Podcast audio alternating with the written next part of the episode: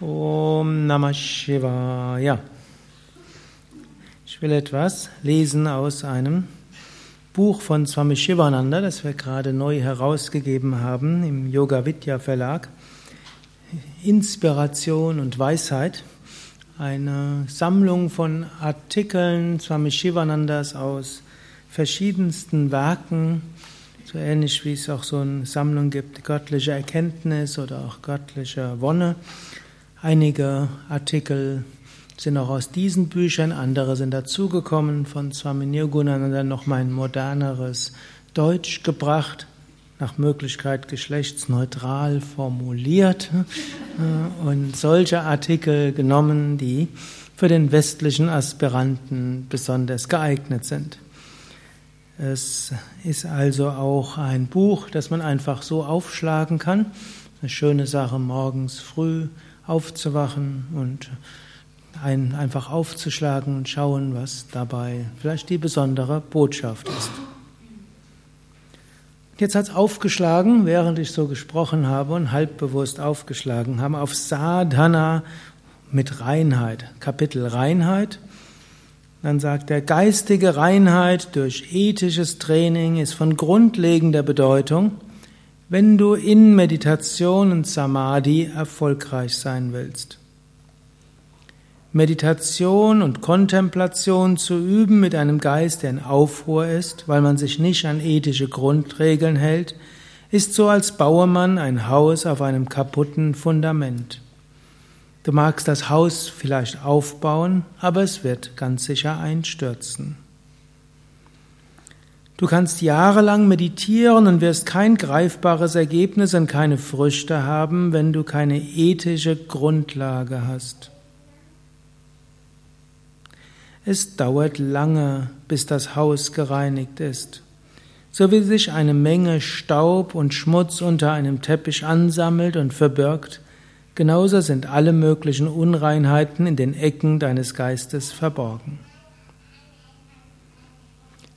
Wenn du Gott in deinem Herzen intronisieren willst, beseitige alle unguten Eigenschaften deines Geistes.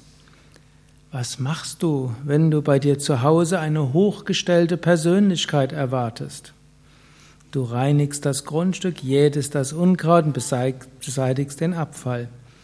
Du putzt alle Räume und legst schöne Teppiche aus.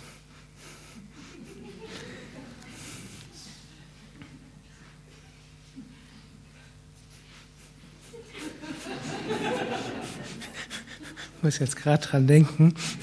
Vor ein paar Jahren kam ich irgendwann von einer längeren Zentrumstour zurück. Habe ich irgendwo gedacht, es ist erstaunlich, wie sauber die Wohnungen von allen Menschen so sind.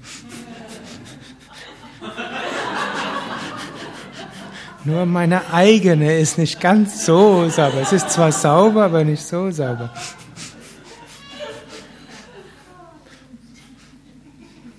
Irgendjemand hat mir dann gesagt, die sind nicht immer so sauber.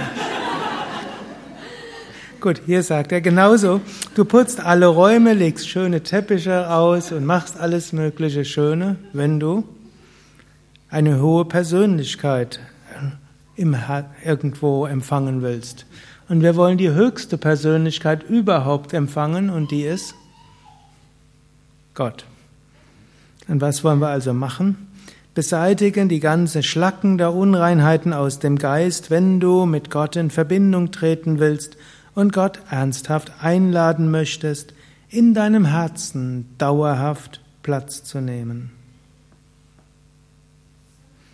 Du kannst natürlich den Geist nicht mit Wasser und Seife waschen. Wenn, um seine Unreinheiten in Form von ungünstigen Tendenzen zu beseitigen.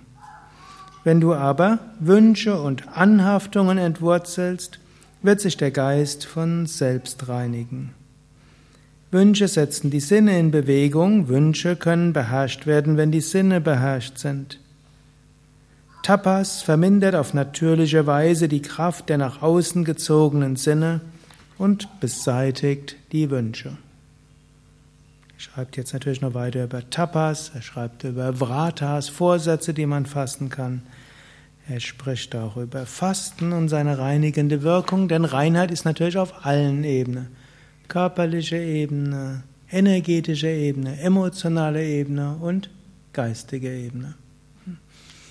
Und so auf dem spirituellen Weg, wir üben Meditation, in der Hoffnung zu Samadhi zu kommen. Und auch das ist wichtig, dass wir diese hohe Ideale beibehalten. Natürlich könnte sagen, wenn wir meditieren, um ein bisschen gesünder und glücklicher zu sein, hat einen Vorteil. Was ist der Vorteil? Erreichen wir ganz sicher. Es gibt gute Forschung, die sagt, wer jeden Tag meditiert, wird im Lauf des Lebens glücklicher. Scheint zwar so zu sein, dass alle Menschen im Lauf des Lebens glücklicher werden, bis zum 70. Lebensjahr in etwa. Durchschnittlich, nicht bei allen. Es scheint irgendwo anders, als man oft denkt. Die Jugend ist glücklich, stimmt das nicht? Die glücklichsten Menschen, je älter, umso mehr. Besser, sei denn, sie werden irgendwann, werden die Schmerzen immer mehr und das gilt bei allen Menschen, ist ein bisschen schwierig. Aber wer meditiert, da gibt es sogar hirnphysiologische Veränderungen. Bestimmte Teile des Gehirns werden größer. Das insgesamt, mindestens bei der Mehrheit der Menschen, wird man glücklicher. Und es gibt viele Studien, die zeigen auch, dass Menschen, die meditieren, insgesamt gesünder sind als andere. Nur, wie ich nie müde werde, immer wieder zu sagen, das sind Durchschnittswerte. Man kann auch durch Karma zu anderen Erfahrungen kommen. Und so zu hoffen, einfach nur ein bisschen glücklicher, ein bisschen gesünder zu sein, hilft uns auch nicht auf die Dauer weiter, denn auf die Dauer stirbt der Körper uns eh weg.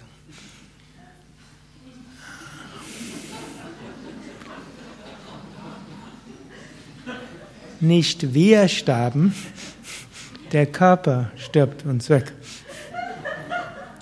Um, umso wichtiger, wir wollen meditieren, um Samadhi zu erreichen.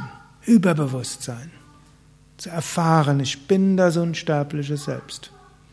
Und es ist auch gut, sich das bewusst zu machen, ja. Nicht nur, es ist zwar wichtig, jeden Tag zu meditieren, egal wie tief die Qualität der Meditation ist, und es wird in jedem Fall hilfreich sein für Körper und Psyche, aber wir sagen, ja, ich möchte tiefer gehen. Der Bhakti, aber bitte, lieber Gott, lass mich tiefer gehen. Der Jnani wird sagen, Mumukshutva, intensiver Wunsch nach Befreiung. Der Raja Yogi wird sagen, Atta Yoga, jetzt in die Tiefe des Yoga hineingehen. Ich will jetzt mit großer Intensität und Konzentration. Mit Abhyasa und Vairagya. Abhyasa, Bemühung um Ruhe des Geistes. Und dann loslassen. Wieder Bemühen um Ruhe des Geistes und loslassen. Und so nähern wir uns dem. Gut, dann üben wir auch Asanas und Pranayama. Das hilft auch reinigen auf der physischen, auf der energetischen Ebene. Hilft die Chakras zu öffnen, zu aktivieren, die Nadis zu reinigen. Dann strömt auch das Prana leichter. Wir machen ein sattwiges Leben, so sattwig wie möglich. Hm. Was dann auch auf die Ernährung und die Kleidung und die Wohnungseinrichtung und so weiter, also rein und erhebend. Gut, und dann gilt auch wieder die Ethik. Uns nicht von kleineren und größeren Dingen so durcheinander zu bringen, dass wir anschließend Dinge tun, die wir nicht tun wollten. Das ist ein langes Thema und deshalb empfehle ich euch, das Buch immer wieder aufzuschlagen. Und jetzt mit dem Om Trayambakam gute Gedanken schicken in die ganze Welt.